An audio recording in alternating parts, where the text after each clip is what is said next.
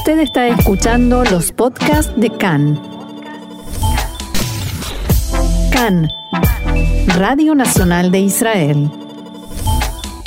Hoy jueves 21 de enero, 8 del mes de Shvat, estos son nuestros titulares. Coronavirus. Por primera vez en dos meses se registra una baja del coeficiente de infecciones. En su primer día de mandato, Joe Biden firmó 17 decretos oficiales que revierten medidas tomadas por Trump. Último momento, Benny Begin anunció que se incorpora a Tikva el partido de Guidon Saar.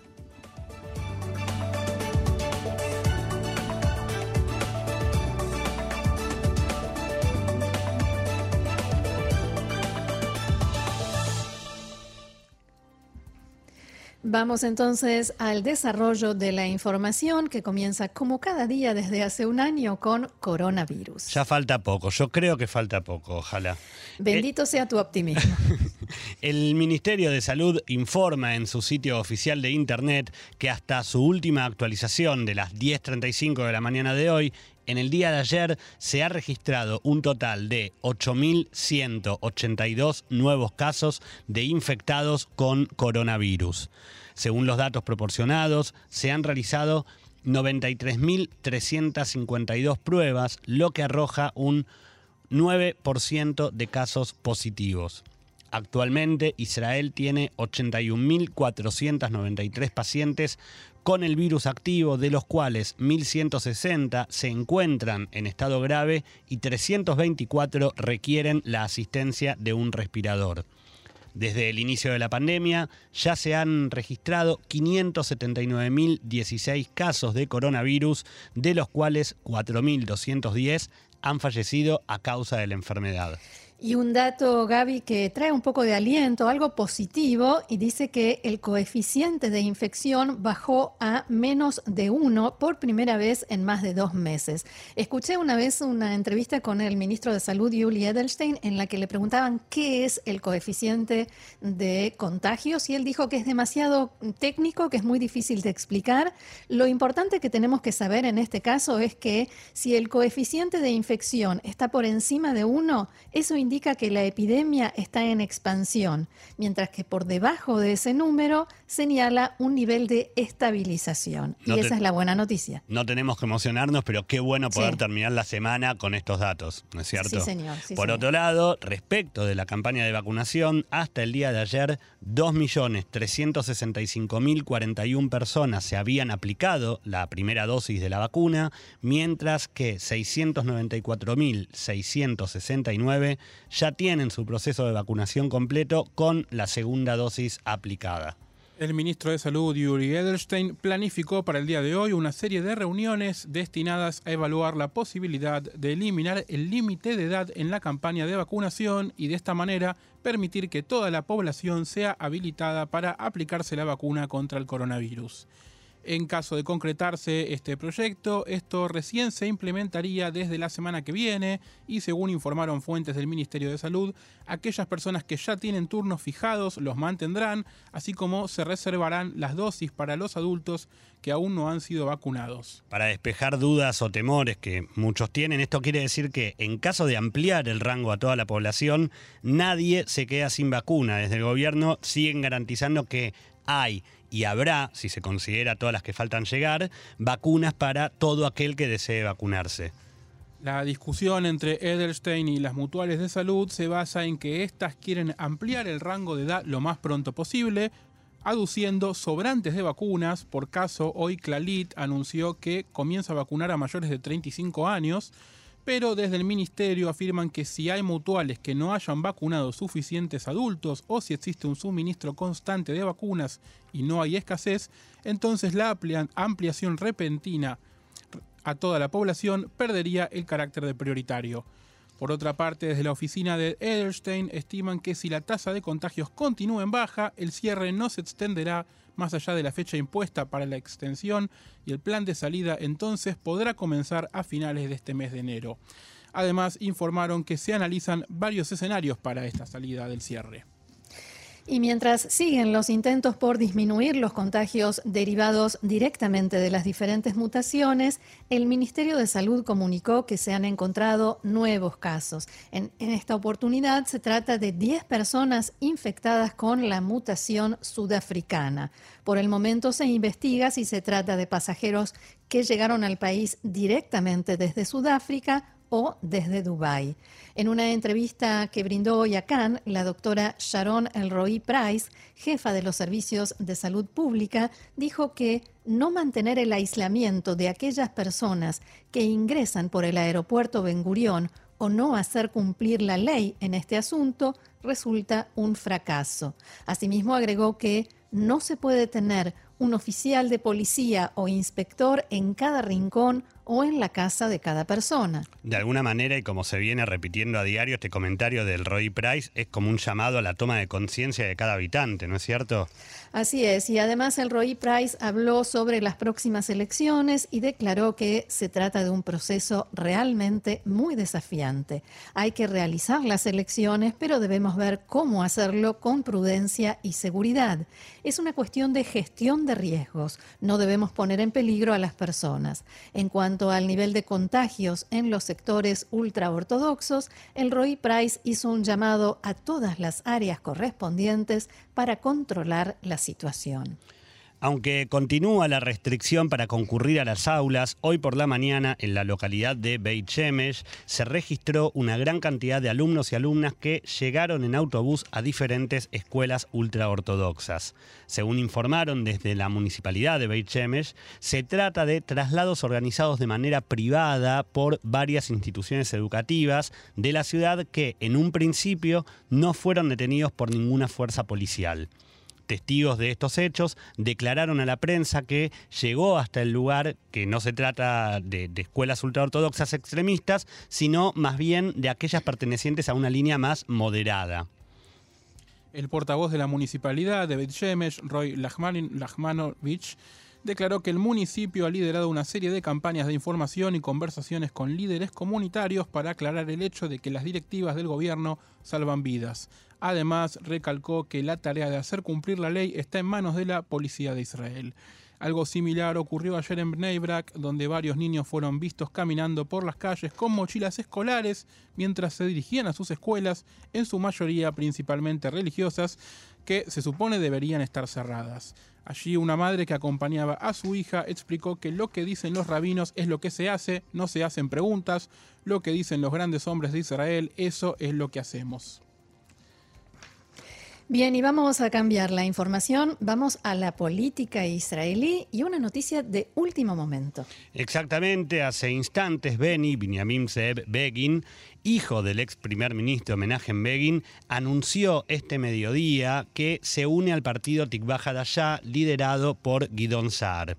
La presentación se hizo en un video en el que Begin dijo lo siguiente. En los últimos años, y especialmente en el último año, hemos sido testigos de un fenómeno extraño y peligroso. Precisamente desde el gobierno se producen ataques duros e implacables contra las instituciones centrales del Estado de Israel, nuestras instituciones estatales. Este fenómeno debe detenerse reemplazando al gobierno. Benny Begin, por si a alguno le quedaba duda de que viene de una familia sionista, su nombre real es Binyamin Zeev Begin, como bien lo dijiste, ex ministro y ex parlamentario del Likud, una figura muy representativa del partido en sus orígenes, un símbolo casi diríamos, va a ser parte de la campaña de Guidon Saar y va a tener un lugar real en la lista del partido, va a ser muy activo en lo que queda de aquí a las elecciones. Es un refuerzo muy importante, muy significativo desde el punto de vista de Saar. Aunque hay que decir también que no es que Begin se fue del Likud para unirse a Guidon Sar, como en el caso de Zeev Elkin, sino que hace unos años ya que está alejado del partido y especialmente del líder del partido, Benjamin Netanyahu, de las posturas del Likud que eh, en muchos temas, y esto lo, lo hizo público a lo largo de estos años en diferentes declaraciones suyas durante todo este tiempo. A mí un día Roxana Levinson me dijo, la política en Israel cambia minuto a minuto. Parece que es así. Sí, señor. Seguimos entonces con la información. El ministro de Defensa, Benny Gantz, declaró esta mañana que no tiene intención de dejar su lugar para que otra persona lidere el partido azul y blanco y aseguró que piensa seguir adelante hasta el final. Gantz declaró también que no hay ningún motivo para postergar las elecciones. No es una guerra en la que caen misiles, dijo. Es un escenario con el que sabemos lidiar es que el viceministro de Salud, Yoav Kish, del Likud, declaró en la tarde de ayer que si el nivel de contagios de coronavirus es alto, su posición será que hay que posponer la fecha de las elecciones. Kish sostuvo también textuales palabras, esta es solo mi posición personal, no la del Likud o la del primer ministro. Si nos acercamos al día de las elecciones en una situación de gran cantidad de contagios en medio de un cierre, recomendaríamos a la Comisión Electoral Central, que es la única que decide, postergar los comicios. Kish dijo también que nos encontramos frente a una epidemia que está arrasando como en una guerra. El riesgo de infección puede tener un alto costo en vidas humanas. La decisión estará en manos de la Comisión Electoral Central, que puede recomendar a la Knesset saliente que, con el voto de una mayoría de 80 legisladores o más, que se posponga la fecha de las elecciones. Este fue el caso durante la guerra de Yom Kippur estoy trabajando mucho junto con todo el sistema sanitario y el ministro de Salud para que no lleguemos a esa situación. Les hago una pregunta. ¿Ustedes imaginan a los legisladores de la oposición uniéndose a esta propuesta de postergar las elecciones para juntar esas 80 firmas? Qué pregunta, Roxana. No, inimaginable, inimaginable. Tendríamos que estar en una situación realmente como de guerra y, no es el caso porque ya estamos en plena campaña de vacunación. Exactamente. Más información, el titular del partido Akal Khalid, profesor Yanon Selijá, decidió rechazar todos los ofrecimientos que recibió para unirse a otras listas. Casi todos los partidos de centro izquierda se acercaron recientemente a Selijá y le ofrecieron alianzas, debido a que las encuestas muestran que su lista es la que está más cerca de superar el umbral electoral entre los partidos pequeños. Selijá ha dejado en claro que tiene intención de seguir el proceso electoral solo con su partido. Una de las razones de esta decisión es que su partido incluirá solo a profesionales que no sean políticos actualmente en actividad. Si se unieran a un partido existente, violaría este principio. Según el profesor Selijá, si supera el umbral electoral, será suficiente como para generar una dinámica que lo convierta en la sorpresa de estos comicios. Otra razón de su decisión de no integrarse a otra lista se basa en su compromiso de que si cerca de la fecha de las elecciones las encuestas muestran que no pasará el umbral electoral, preferirá retirarse y así evitar la pérdida de votos para el bloque. En tanto que Avi Nissan-Koren del partido A Israelim dijo esta mañana en declaraciones a Cannes que la próxima semana será la semana de las alianzas. Según Nissan-Koren, habrá un hogar para la centroizquierda con el Partido de los Israelíes como factor central. El ex ministro de Justicia declaró también lo siguiente, abro comillas, la forma como se controla y se hace cumplir este cierre es una gran vergüenza y al primer ministro Netanyahu no le importa la gente. También sostuvo que si Netanyahu hubiera hecho cumplir el cierre como corresponde, los partidos ultraortodoxos no habrían renunciado al gobierno. El parlamentario Eli Abidar de Israel Beitenu también dijo hoy, perdón, que el tercer cierre que el tercer cierre, parece que Avidar estaba con un poco de tos, Eli Avidar de Israel Beteinu también dijo hoy que el tercer cierre es político y todos vemos el resultado. No tiene ningún resultado. En declaraciones a Cannes, Avidar dijo que el primer ministro Netanyahu está histérico. Si no estuviera sumido en la histeria, no estaría cortejando al sector árabe como lo está haciendo. I, Joseph Robinette Biden Jr., do solemnly swear that I will faithfully execute That I will faithfully execute. The office of President of the United States. Office of President of the United States. And will, to the best of my ability. Dos de la tarde, 19 minutos. Escuchamos, por supuesto, a Joe Biden jurando como presidente de los Estados Unidos. ¿Roxana? Sí, sí. Te estoy escuchando, Diego. Estoy escuchando a Biden también. Y los aplausos. Los aplausos. Qué momento. Sí. Y a esto le siguió el discurso y esto nos lleva, por supuesto, al tema que vamos a tratar ahora, la noticia con la que realmente empieza este 2021 a nivel político e internacional, que es, por supuesto, la asunción de Joe Biden como nuevo presidente de los Estados Unidos. Y todo esto, después del juramento, se inició con un discurso en el que Joe Biden decía lo siguiente. Así que ahora, en este terreno sagrado, donde hace solo unos días la violencia buscaba sacudir los cimientos mismos de este Capitolio, nos unimos como una nación, bajo Dios, indivisible, para llevar a cabo la transferencia pacífica del poder, como lo hacemos y lo hemos hecho durante más de dos siglos. Escúchenme claro, el desacuerdo no debe conducir a la desunión. Y les prometo esto, seré un presidente para todos los estadounidenses.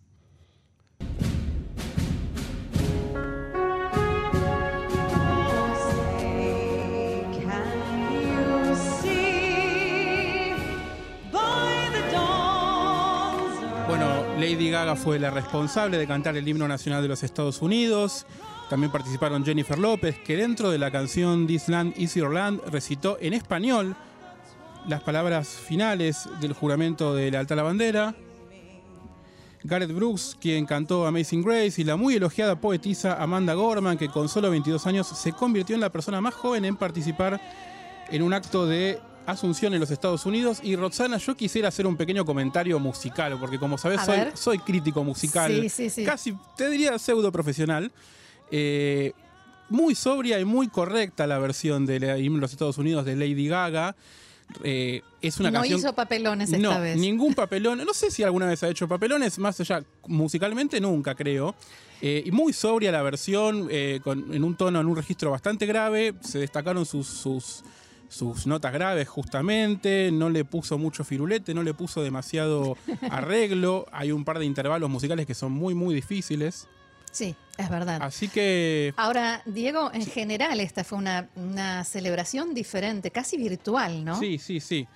Fue una ceremonia muy, eh, muy particular porque, por supuesto, no, este año no tuvimos la polémica que cada tanto que Trump la quiso imponer en cuatro años atrás de quién llegó más gente al acto, porque por supuesto este año no hubo un acto popular sino que fueron muy pocas personas las que estuvieron presentes en, el Capitolio, frente en el mismo lugar donde se hace siempre, las escalinatas del Capitolio del lado oeste, solamente eh, funcionarios importantes, los jueces de la Corte Suprema, senadores y miembros de la Cámara de Representantes, solamente un invitado por cada uno de los, de los eh, de los legisladores. protagonistas, ¿no? Ahora, ¿cuáles fueron las primeras palabras, los primeros, el, primer discurso de, de Biden?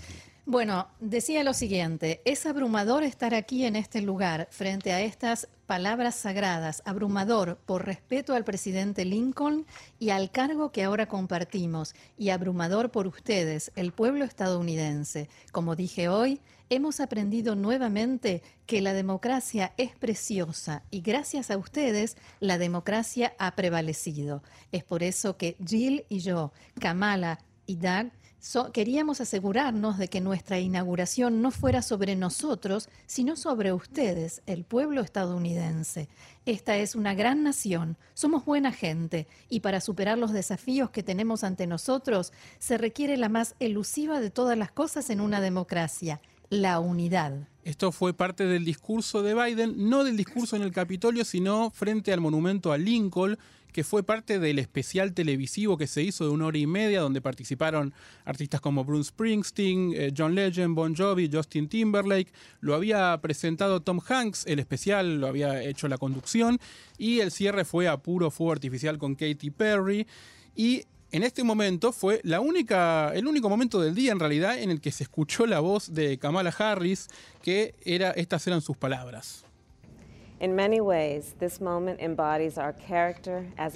En muchos sentidos, este momento encarna nuestro carácter como nación, demuestra quiénes somos incluso en tiempos oscuros. No solo soñamos, no solo vemos lo que ha sido, vemos lo que puede ser. Apuntamos hacia la luna y luego plantamos nuestra bandera en ella. Somos audaces, intrépidos y ambiciosos. No nos desanimamos en nuestra creencia de que venceremos, que nos levantaremos. Esta es la aspiración estadounidense. Un gran experimento que requiere una gran determinación, la voluntad de hacer el trabajo y luego la sabiduría para seguir refinando, seguir retocando, seguir perfeccionando. La misma determinación está sucediendo hoy en Estados Unidos. Lo veo en los científicos que están transformando el futuro, lo veo en los padres que están alimentando a las generaciones venideras, en los innovadores y los educadores y en todos los que en todas partes están construyendo una vida mejor para ellos, sus familias y sus comunidades. Esta también es la aspiración estadounidense. Yo entiendo toda la parte formal que le estamos poniendo al asunto, por supuesto, es la asunción de, de, un presidente, por supuesto que estamos todos muy contentos en cada acto democrático, pero vamos a lo importante realmente, muchachos. ¿Qué tenía puesto Lady Gaga? Quiero saber. ¿De qué color se vistió Kamala Harris? Yo tengo una pregunta que quiero que Diego nos comente, Roxana, y es acerca del marido de Kamala Harris. Sí. Tuvo un llamado, eh, viene a ser el primer segundo caballero. Él es el primer segundo caballero de la historia. De la historia. Y los rumores dicen que además es el primer segundo caballero de la historia claro, porque judío. ella es la primera vicepresidente. Claro. Entonces, mm. entonces, y él es, él es judío, por lo cual, según los rumores, esto está, debe estar. Yo, yo pongo las manos en el fuego de que esto sucedió que la madre de Douglas Emhoff, el marido de Kamala Harris, el primer, segundo caballero, lo llamó y le preguntó por qué no el primer caballero, ¿no? Y, Pero bueno. Yo, yo directamente pondría las manos en el fuego. Si es la madre judía, ¿cómo no va a hacer ese llamado al hijo de por qué segundo y no primero? Recordarán seguramente en campaña que Kamala Harris habló mucho de su suegra y de lo judía que era su suegra. Sí, lo comentamos. Sí, sí, sí, lo hemos comentado. Y por otro lado, otra pregunta que tengo es. ¿Qué pasó con el famoso maletín eh, nuclear? Eso, eso yo realmente tuve la, intriga, porque si Trump se fue antes sí. y, Biden entró como presidente no estando Trump, ¿cómo se pasaron el maletín? Bueno, fue la primera vez que hubo que hacer algo como lo que sucedió ayer, porque la es la primera vez desde 1869 en el que un presidente no le pasa el mando eh, al otro presencialmente. Por supuesto, en 1869, cuando estaban Ulysses Grant y Andrew Johnson, no existía el maletín nuclear. Entonces lo que hicieron fue que haya dos maletines nucleares. En, teoría se tiene que pasar miembros del servicio secreto de uno, se lo dan en mano a los miembros del nuevo presidente pero lo que hicieron es que haya dos y que a determinada hora uno se desactivaba y el otro se activaba. Eh, eso se puede hacer fácilmente porque los códigos del maletín se, permanentemente se, nuclean, se, se cambian. Y por otro lado, otra cosa que me causó también mucha, mucha no impresión, pero me sorprendió bastante, mucha curiosidad, me imagino que ustedes también, es el hecho de que cada uno de los 17 decretos que tuvo para firmar Joe Biden, lo hemos visto en, toda la prensa que lo transmitió, cada una de las carpetas fue firmada con una lapicera diferente. Biden tenía sus carpetas ordenadas y una caja con muchas lapiceras. Y yo que pensé que soy yo, ¿viste? A mí me, gusta, me gusta acumular yo lapiceras. Debo decir, Roxana, que apenas vi esa imagen, en la primera persona que pensé fue en vos. Hay que comentarle a todo nuestro público que Roxana es una persona que por cada hoja que escribe puede llegar a usar más de una lapicera. O más de uno con en muchos colores. Con muchos colores además, pero parece que Joe Biden le ganó a Roxana esta vez. Quiero saber por qué ocurrió Joe Biden le ganó a todos porque ayer rompió el récord de 17 decretos eh, ejecutivos, órdenes ejecutivas en el primer día, que es la primera vez que sucede en un, eh, eh, en un primer día, digamos, de un, de un presidente. ¿Por qué lo de los bolígrafos es una buena pregunta? Porque se, generalmente se regalan a gente que está presente o a gente que tiene que ver con, con lo que se firmó en esos decretos. Te, si te parece, hago un rápido repaso por algunas de las cosas que, que, firmó ayer Biden. Dale. Por ejemplo, regresó al acuerdo climático de París, que será efectivo en 30 días esto eh, dio de baja los permisos para la construcción de un oleoducto llamado Keystone XL. Esto le puede dar algún tipo de roce diplomático con, Canadá que estaba, y con Justin Trudeau, que estaba intentando avanzar con este proyecto.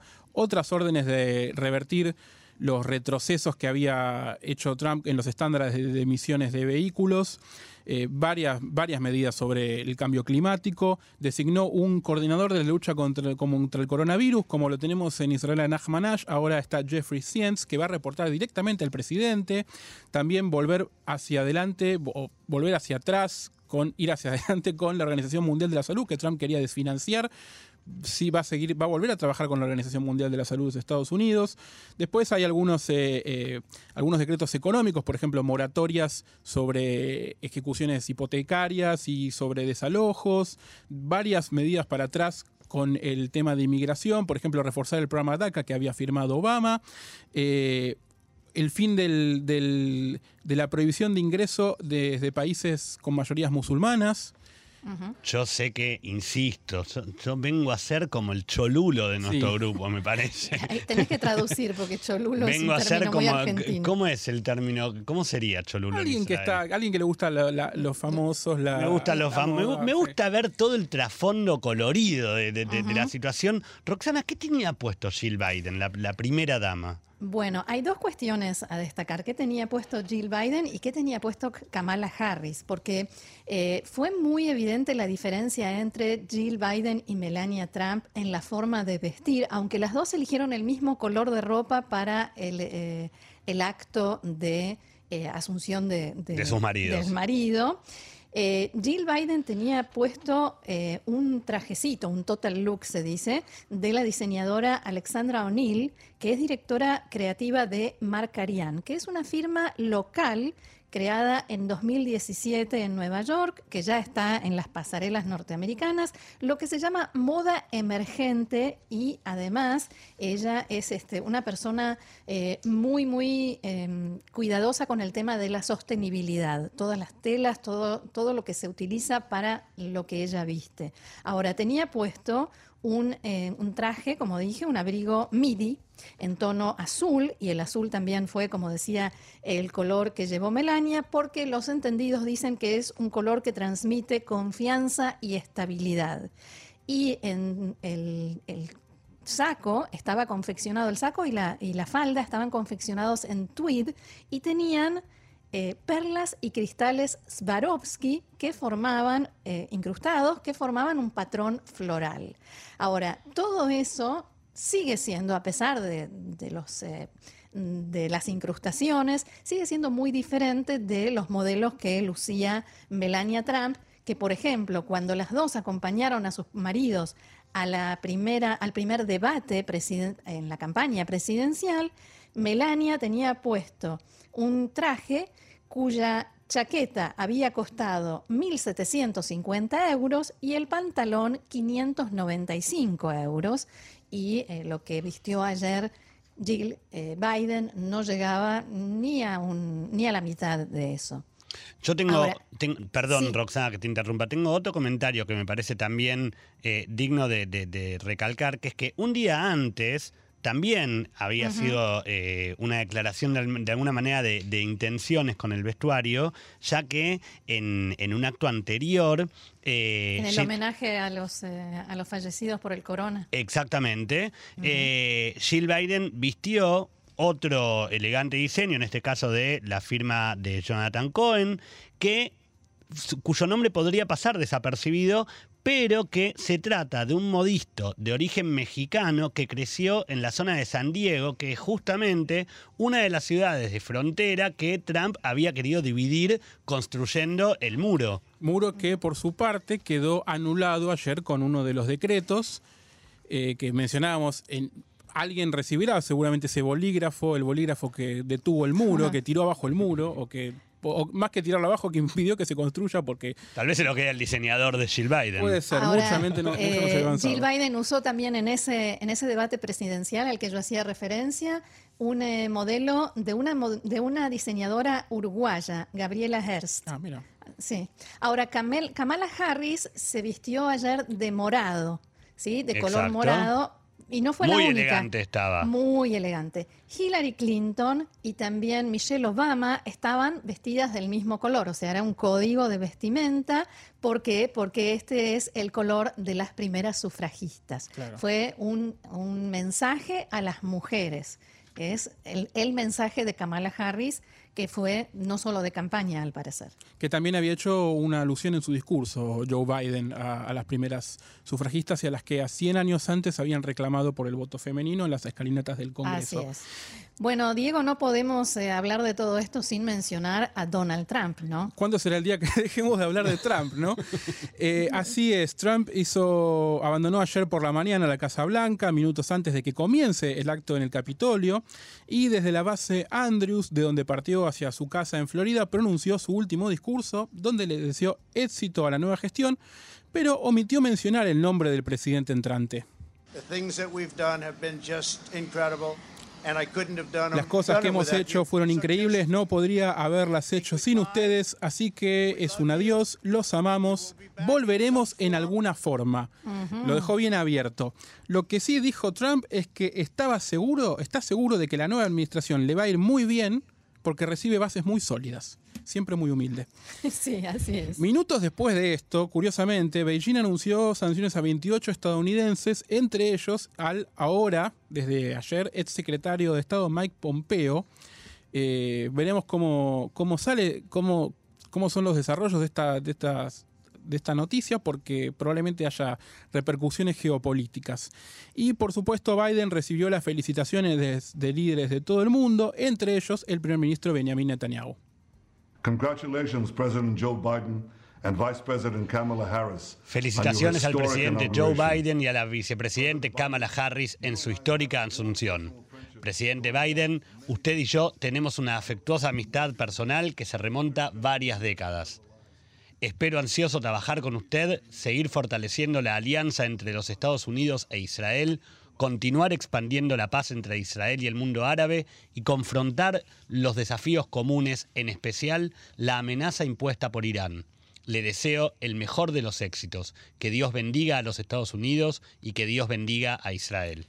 Por último, eh, queríamos, mencionar que Biden emitió en uno de sus 17 decretos, emitió un decreto que congela todas las últimas medidas y regulaciones impuestas por Trump en los últimos días, lo que se conoce como eh, las regulaciones de medianoche, bueno, han quedado por ahora congeladas hasta que la administración nueva las revise. El embajador de Israel en Estados Unidos y ante la ONU, Gilad Erdan, se refirió en la mañana de hoy a la asunción de Joe Biden como presidente de Estados Unidos y lo que significa para Israel. Erdan dijo en diálogo con Khan que la corriente principal del nuevo gobierno y del Partido Demócrata simpatiza mucho con Israel y lo considera un aliado importante. Sobre la posibilidad de que Biden regrese al acuerdo nuclear con Irán, el embajador sostuvo que no todas las disputas o desacuerdos significan necesariamente una crisis. Erdan reiteró la postura israelí de que las capacidades nucleares en manos del régimen iraní constituyen un peligro existencial para el futuro del Estado de Israel y afirmó que en este tema no hay concesiones ni política. El embajador agregó, hay una gran base para el optimismo y nos esperan años propicios para expandir la cooperación con Estados Unidos a otras áreas.